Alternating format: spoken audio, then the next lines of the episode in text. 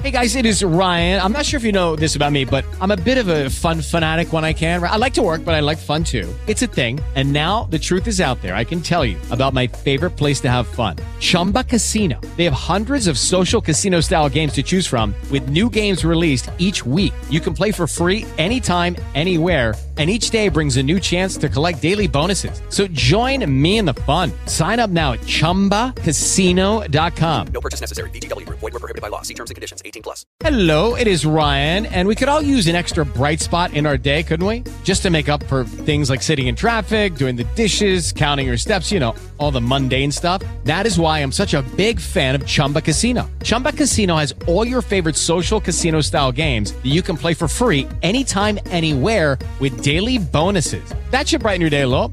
Actually, a lot. So sign up now at chumbacasino.com. That's chumbacasino.com. No purchase necessary. VGW. Void were prohibited by law. See terms and conditions. 18 plus.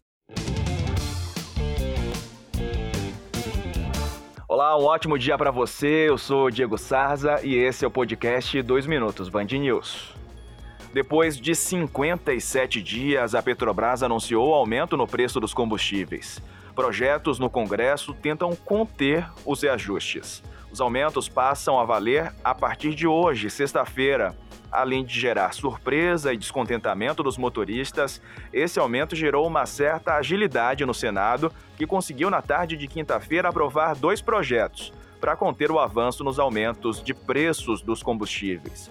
Um que altera o ICMS cobrado pelos estados e outro que cria um fundo para estabilizar o preço do petróleo. Os projetos já foram colocados para votação no plenário. Na Câmara dos Deputados, houve a aprovação nesta quinta-feira do texto base de um projeto que altera a incidência do ICMS sobre combustíveis. A guerra na Ucrânia entra hoje no 16º dia. Segundo o Pentágono, as tropas russas estão a 15 quilômetros de Kiev.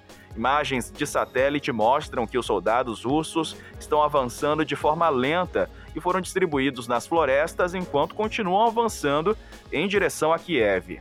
O ministro da Defesa da Ucrânia disse hoje que as tropas russas mataram em duas semanas de combate mais civis que soldados da Ucrânia em batalha, mas não divulgou o número de mortos. Houve relatos de explosões em cidades em lados opostos do país.